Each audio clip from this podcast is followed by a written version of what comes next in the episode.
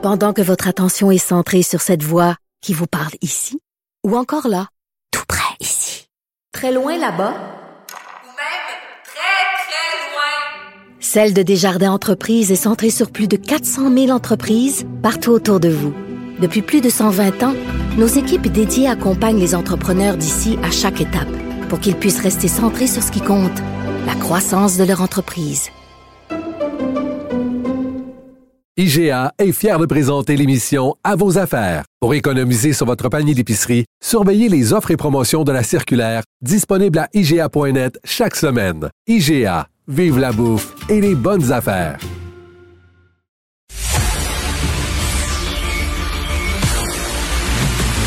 Jean-François Lisée, On va juste dire qu'on est d'accord. Thomas Mulcair. Je te donne 100% raison. La rencontre. C'est vraiment une gaffe majeure. Tu viens de changer de position. Ce qui est bon pour Pitou est bon pour Minou. La rencontre. Lisée. Mulcair. Messieurs, avant de parler de la campagne fédérale, j'aimerais vous entendre. On va parler de politique provinciale. Tiens, qu'est-ce que vous pensez de ça que le leader parlementaire libéral provincial, André Fortin, a coaché Justin Trudeau pour le préparer au débat des chefs, Jean-François? Ben, je pense qu'il n'a pas euh, réussi à, à se retenir de faire quelque chose de très intéressant parce que c'est moi je l'ai fait euh, pour euh, François Blanchet il y a, il y a deux ans. Euh, je- c'est très intéressant de le faire, mais je n'étais plus en politique. Euh, lui, il est en politique et il est dans un parti qui critique le parti frère, un parti libéral, parce qu'il veut intervenir dans des champs de compétences québécois. Et donc, ça posait un problème de, euh, bon, de, clarté du message. C'est ce que ce que t'aide le gars qui veut entrer dans tes compétences. Et ça a donné une poignée, évidemment, à, à M. Legault pour euh, pour mettre euh, Dominique Anglade en contradiction. C'est qui son vrai patron? Ah, moi, je pensais qu'il, quand je l'ai vu qu'il commençait ça, j'ai dit, il va demander c'est qui le vrai patron, le vrai chef de Québec solidaire. Mais non, il a demandé c'est qui le vrai chef de André Fortin.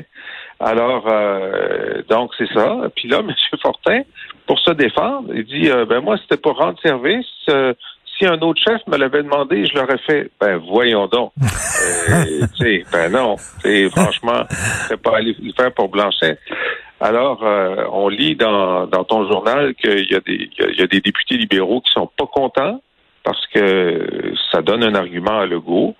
Alors, euh, non, c'était pas une bonne décision. C'était pas une bonne décision. Thomas? Ben écoute, moi je pense que à, à l'Assemblée nationale, ça a été une semaine très mouvementée, puis on est on est juste jeudi matin, il y a juste trois jours de fête. Euh, mais je pense qu'effectivement, M. Fortin a fait une gaffe monumentale.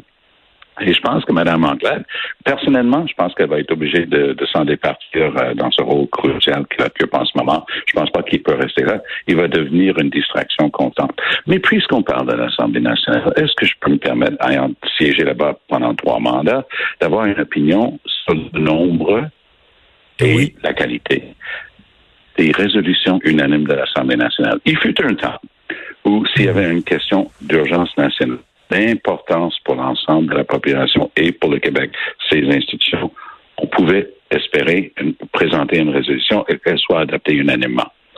Mon ancien collègue Jacques Chagnon me les envoyait quand j'étais chef de l'opposition, puis il y en avait, puis il y en avait plus, puis il y en avait encore, puis toutes sortes de sujets. Cette semaine, on est déjà rendu à plusieurs.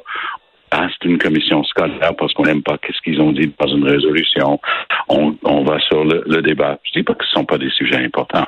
Mais ce que je dis, c'est qu'on est en train de déprécier le Mm. monnaie.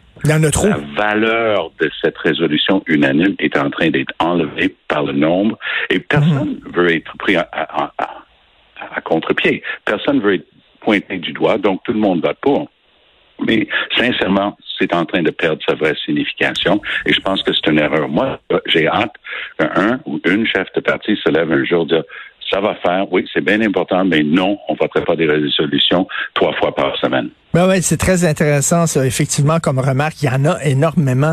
Euh, euh, D'ailleurs, là-dessus, Jean-François Lisée, je t'écoutais hier dans ton balado où tu disais plutôt que de dénoncer la fameuse question du débat en anglais et de faire justement des, des, des votes unanimes comme ça, demandant des excuses, qu'on devrait, d'ailleurs, tu me fais rire au bout, euh, ton excellent balado, qu'on devrait se comporter comme Willy Lamotte. Oui. Alors oui, tu nous expliques ça? ça. Alors Willy Lamotte, euh, qui était un chanteur country très sympathique, euh, un jour dans une entrevue avec Lise Payette, euh, il, il, racontait des choses qui étaient surprenantes pour un, un chanteur country. Puis Lise Payette lui dit finalement, vous êtes un incompris. Et Lamotte dit, j'aime mieux mourir incompris que de passer ma vie à m'expliquer. et c'est un peu, c'est un peu la situation dans laquelle le Québec est constamment sommé de s'expliquer par le Canada anglais. Je dis finalement, on devrait faire comme Willy Lamotte et dire, c'est votre problème. Vous ne comprenez pas, c'est votre problème. On n'est pas votre mère, on n'est pas votre prof, on n'est pas votre psy. Arrangez-vous avec votre incompréhension. Nous autres, on va faire notre petit bonhomme de chemin, et tant pis pour vous. on n'a pas besoin de s'expliquer. Chérie, je t'aime plus que mon cheval. Oui, pour un cowboy, c'est pas normal. Pour un cowboy, c'est pas normal. Alors là, on a vu euh, Justin Trudeau qui est allé euh, demander à M. Chrétien de venir à sa rescousse. Et là, c'est Aaron O'Toole qui a sorti euh, Brian Mulroney du placard. Thomas, qu'est-ce que tu en penses? Ben moi, je pense que c'est du tac au tac. Et donc, eux, ils sortent leurs vieux guerriers euh, chrétiens à Toronto. Ils se font blaster parce qu'il y avait 200 personnes dans une pièce tout entassée. C'était plus ou moins une réussite. Là, ils sont allés chercher Mulroney. Ils avaient déjà la, la capacité de s'organiser un petit peu mieux. Mulroney était en grande forme. Il a dit, ah, il m'a appelé il y a quelques mois en me disant, ah, les sondages sont bas, il y a de la résistance à l'intérieur du parti, blablabla. J'ai dit, tu devrais être bien content, parce que c'est exactement ce qui m'est arrivé. Puis après, je suis allé chercher une forte majorité. Aaron O'Toole n'aura pas une forte majorité. Mais la présence même de Mulroney, qui est devenu une sorte de statesman euh, des années plus tard, parce que quand il est parti, il est resté juste avec les casseroles de Airbus et ainsi de suite, puis les gens n'avaient pas un très bon souvenir. Mais maintenant, il intervient rarement. Il, il a encore beaucoup de bagou pour un gars qui a allègrement dépassé 80. Et il est apprécié au Québec. Les gens ont un bon souvenir du gars qui a pensé les plaies, ou du moins essayé, les plaies très divisifs de l'époque de Pierre Trudeau. Donc, Mulroney garderait toujours, et c'est pour ça que c'était important qu'il sorte ici au Québec et, et pas justement euh, à Toronto ou quoi que ce soit. Moi, je pense que c'est un très bon coup pour Autour, parce que ça lui a permis, son candidat dans le coin de Orford où il était hier, il dit, bah, j'ai besoin de gens forts comme lui au Conseil des ministres. C'est un message fort. Mais, euh, Jean, Jean, Jean-François, euh, dans le National Post, on dit que c'est un peu bizarre quand même le choix d'aller chercher M. Mulroney parce qu'il rappelle que bon, sa sortie, comme disait euh, euh, comme disait Thomas, l'histoire d'Airbus, ça, il est parti un peu la queue entre les deux jambes, là, euh, un peu sur un rail de chemin de fer avec le goudron et, les plumes, là, M. Mulroney. Oui, mais Thomas a raison. Au Québec, Mulroney a une, une, audience importante, puis les gens l'ont toujours trouvé sympathique malgré ces scandales euh, considérables. Je veux dire, euh, les, les, les, le cash qu'il avait, qu'il avait dans, dans son euh, dans, dans, dans, son coffre-fort, puis tout ça. Là, mais c'est terrible tout ce qu'on a appris sur lui. Mais les Québécois ont toujours été indulgents. Il a essayé de faire Mitch, il a essayé de nous reconnaître comme euh, la société distincte. bon, puis c'est un gars de chez nous. Puis bon, au Canada anglais, euh, il, était vraiment vilipendé, ben oui. entre autres à cause de, la TPS aussi. Alors, c'est sûr que Mulroney, ils sortiront pas au Canada anglais, puis c'est comme chrétien, je pense pas qu'ils vont le sortir au Québec. Hein? Donc, euh, euh, il faut utiliser ces, ces, anciens à des bons endroits et, et, pas trop les utiliser. Maintenant, le signal pour autour, il a dit euh, hier ou avant-hier, euh, le Parti conservateur, c'est pas le Parti conservateur de votre père. Euh, votre père, c'est Harper. Votre grand-père, c'est Mulroney. c'est le parti de votre grand-père. alors, alors là, la question, c'est, ben oui, mais pourquoi on voit grand-papa, mais on voit pas papa? Puis Harper, on le verra pas dans la campagne. Mais moi, je peux partager avec vous deux du insight parce que je parle avec des gens au plus haut niveau au Parti conservateur actuel, euh, celui d'autour. Puis les couteaux sont déjà bien aiguisés, hein, parce qu'ils ont montré la porte à Scheer d'une manière euh, peu charitable. Bon, moi, je peux vous parler plus que d'autres euh, ce qui se passe euh, avec les chefs de parti des fois, mais disons ça sérieusement à l'intérieur du, du, Parti conservateur, c'est très controversé ce que, ce que O'Toole a fait. Il a dit, moi, je suis pro-choix. moi, je reconnais les changements climatiques. Moi, je vais être chef de ce parti-là. Vous pouvez me faire confiance. Les gens se disent, ouais, mais toutes tes crackpots qui sont en arrière, là, les Cheryl Gallant de ce monde-là, Mm. on ne fait pas confiance à, à cette gang-là. Autour est en train de tout miser. Tu sais, il est comme dans une partie de poker, il est all in. Donc, Mulroney fait partie de ça. Il est en train de dire, moi, je suis un progressiste conservateur. Donc, le parti progressiste conservateur a cessé d'exister il y a plusieurs années. Le parti conservateur de Stephen Harper, ça va chercher toutes les flyers, toutes les crackpots et tout le monde qui est le, le 6 qui est en train de voter pour Maxime Bernier. Donc lui, il est en train de dire non, moi je suis capable d'amener ce parti un petit peu plus dans le milieu, avec des prises de position qui vont ressembler aux Canadiens coast to coast. Et, et je joue le tout pour le tout parce qu'il joue le tout pour le tout. Je peux vous dire que l'équipe c'est pas une blague, j'étais en contact et je parle des gens au plus haut niveau. L'équipe Pierre Poilievre attend juste que ça foire. Et il Ah m'écrivent régulièrement Ah, est-ce que c'est vrai qu'Autour risque de prendre des sièges au Québec? Ah. Puis il a une équipe. Euh, ce, type Pierre Poilievre, qui est pour moi, moi je le connais bien, sur le plan euh, personnel, c'est un gars plutôt drôle, mais politiquement, il, est toxique pour la plupart des Canadiens. Et lui, il aurait perdu les trois quarts de leur siège. Mais les, les vrais croyants, les adeptes, les, les zélotes du vrai conservatisme, euh, les gens qui seraient très à l'aise dans un sous-sol d'église évangélique dans la franche campagne, mais qui sont très mal à l'aise à mettre à frôler les pieds dans la troisième banlieue d'une grande ville canadienne, eux autres, eux, ils vont être bien contents. Mais, euh, Ah, mais Paul est en train de jouer gros. C'est sa carrière qui est sur la table.